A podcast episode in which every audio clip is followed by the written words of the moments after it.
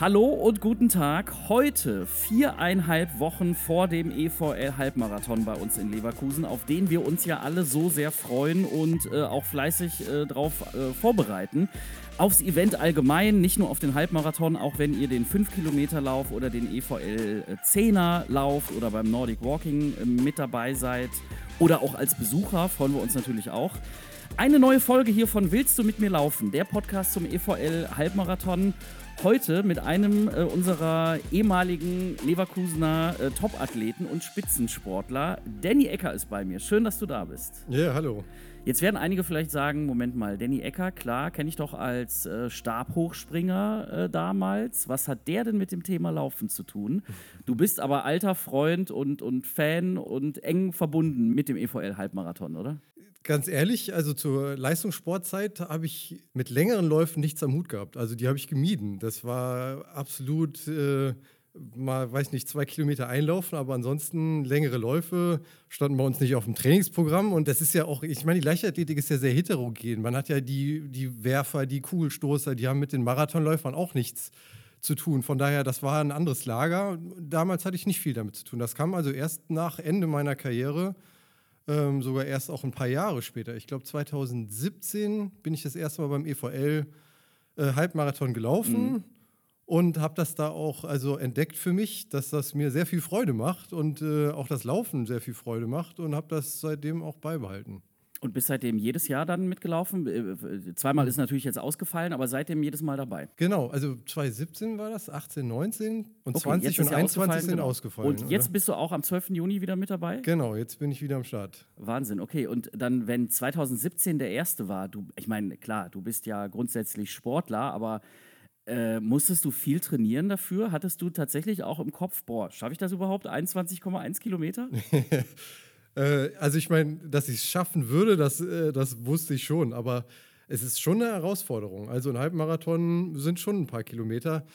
Und äh, lustigerweise, ähm, der, der feiert ja jetzt auch 20-jähriges Jubiläum. Vor mhm. 20 Jahren, nämlich bin ich das erste Mal einen Halbmarathon gelaufen. Da war ich noch aktiv, ähm, wurde an der Schulter operiert und hatte 18 Monate Wettkampfpause. Und in dieser Zeit irgendwann habe ich mir mal gedacht, so von heute auf morgen, läufst du doch mal einen Halbmarathon.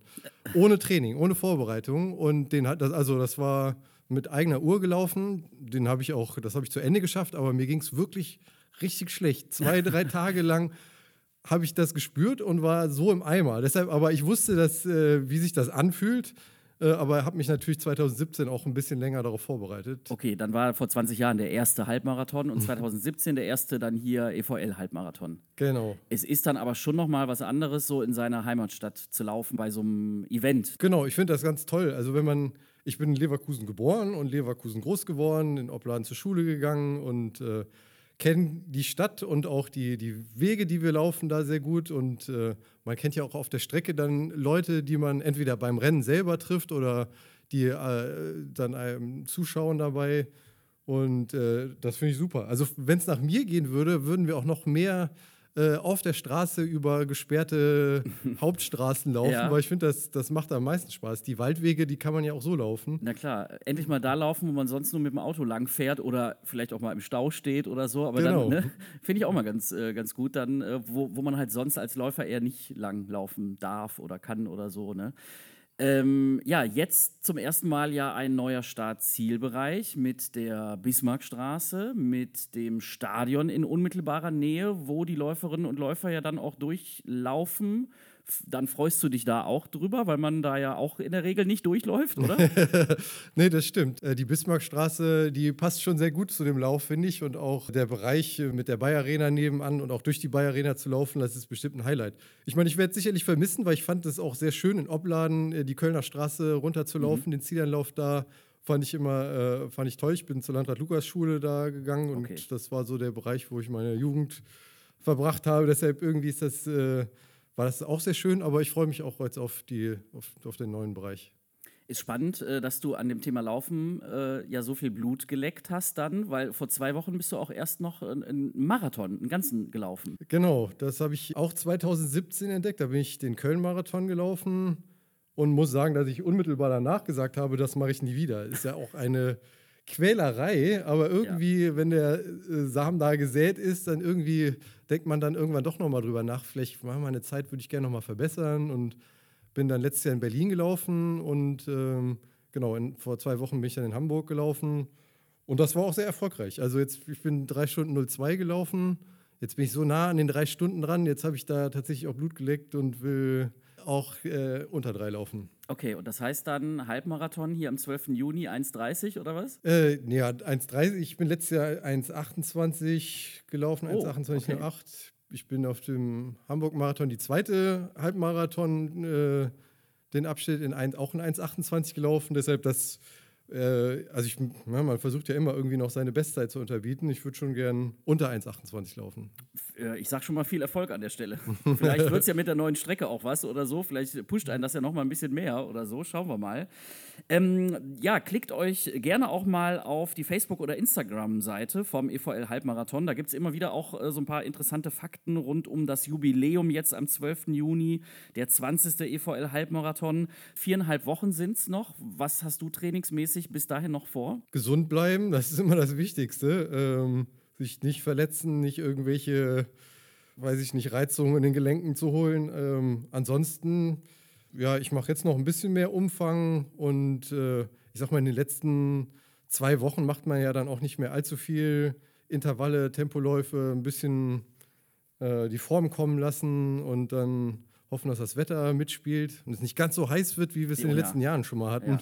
Verpflegung ist dann auch ein wichtiges Thema. Ne? War in den letzten Podcast-Folgen tatsächlich immer mal wieder ein größeres und ein kleineres Thema, haben wir eigentlich immer angerissen.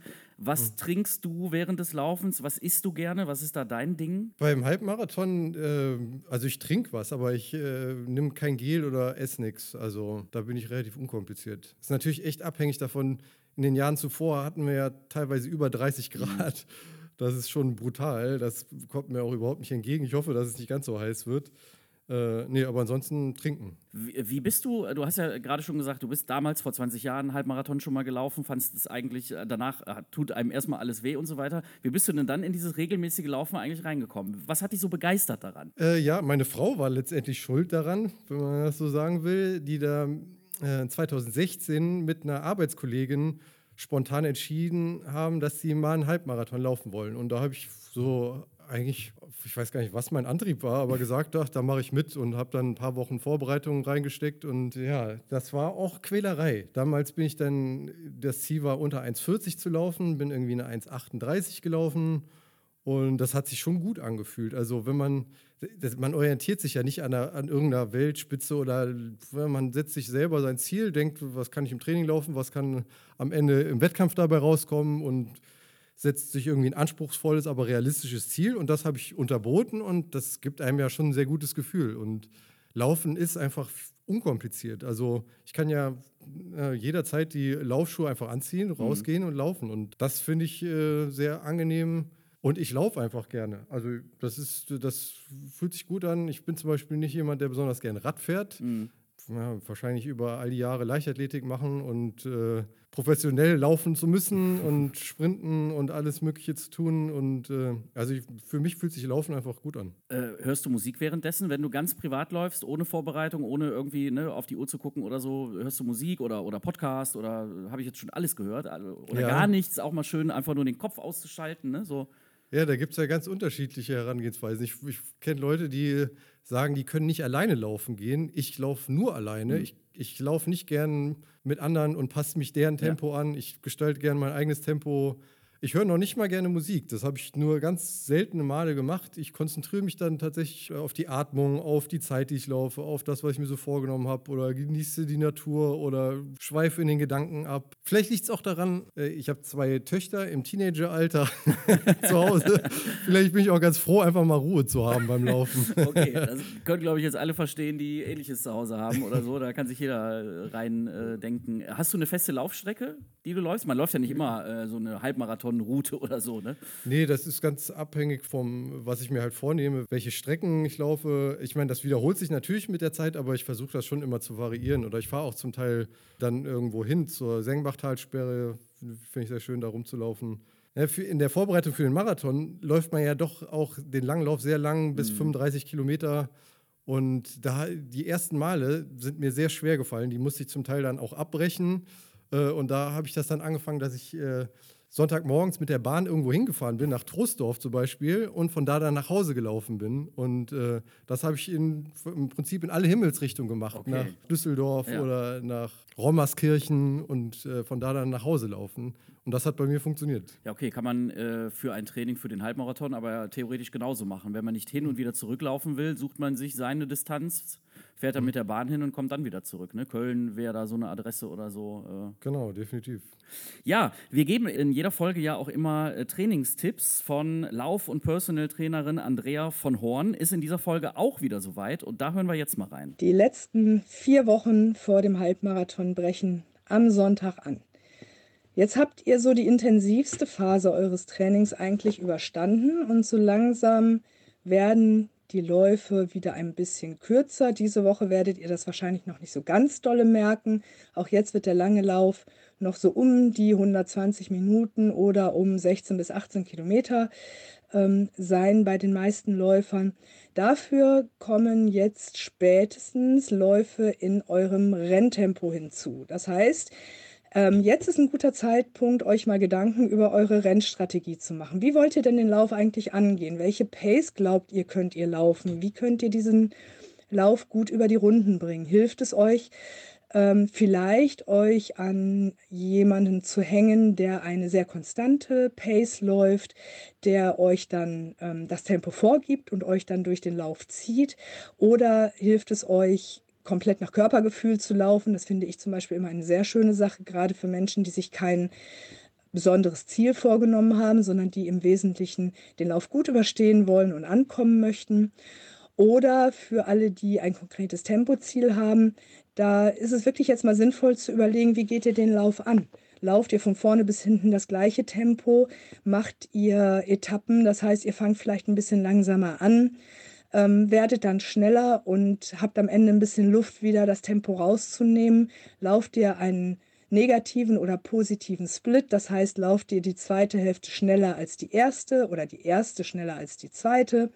Je nachdem, wofür ihr euch entscheidet, solltet ihr auch das in den nächsten Läufen ruhig mal ein bisschen üben. Also entscheidet ihr euch dafür, die zweite Hälfte eures Laufes schneller zu laufen als die erste, dann macht das doch mal in eurem nächsten langen Lauf, um einfach mal ein bisschen Gefühl dafür zu bekommen, wie es sich anfühlt, aus einem Tempo, was ihr jetzt eine ganze Weile gelaufen seid, plötzlich einen Gang höher zu schalten. Das ist nämlich gar nicht so einfach. Also auch das will geübt sein.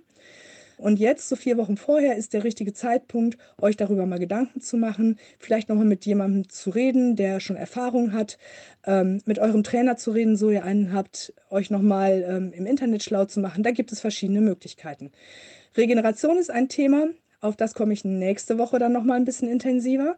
Und jetzt wünsche ich euch weiterhin viel Spaß mit eurer Vorbereitung. Also, Andrea hat in ihren Tipps diesmal über eine äh, Rennstrategie gesprochen, dass man sich da schon mal so ein bisschen Gedanken zu machen äh, sollte. Hattest du eine oder waren das Gedanken, die du dir vorher gemacht hast? Ja, schon. Also im Prinzip vor jedem Lauf macht man sich ja Gedanken, was für eine Zeit möchte man laufen und wie, welchen Kilometerschnitt, welche Pace werde ich laufen. Und ich habe jetzt für den EVL-Halbmarathon im Juni äh, noch mir keine Strategie zurechtgelegt, aber das wird definitiv noch kommen. Ich muss immer langsamer anfangen. Das hat bisher bei allen meinen Läufen äh, habe ich das so gemacht, beziehungsweise ich habe es einmal nicht so gemacht in Eindhoven vor zwei, drei Jahren wollte ich auch Bestzeit laufen und habe gesagt, ich gebe einfach schneller an. Mhm. Und nach zehn Kilometern bin ich gegangen. Weil okay. da ja, einfach zu viel. Ja. Zu viel, genau. Also die erste Hälfte werde ich definitiv langsamer laufen als die zweite. So ab der Hälfte gebe ich in der Regel dann Stoff und gucke, dass ich so an meine Grenze komme. Ganz wichtiger Tipp, schön dann auch von dir nochmal zu hören, äh, für alle, die jetzt zum ersten Mal vielleicht einen Halbmarathon laufen, wirklich langsam anfangen. Ne? Man wird ja automatisch schneller hinten raus und auch erst recht, äh, erst recht im Ziel oder wenn viele Zuschauer da sind, ne, dann will man ja auch nicht da so lang hecheln oder so. Also wirklich langsam starten ist, glaube ich, echt ein ganz guter Tipp, den man vor allen Anfängern äh, geben kann. Nee, das, also ich meine, das passiert ganz schnell, ne? dass man, man ist aufgeregt am Start, die Masse sprintet los. Ja. Wenn man das dann über die Uhr kontrolliert, was man da für eine Pace hinlegt, ist man ganz schnell mal 30 Sekunden schneller, als man eigentlich laufen sollte.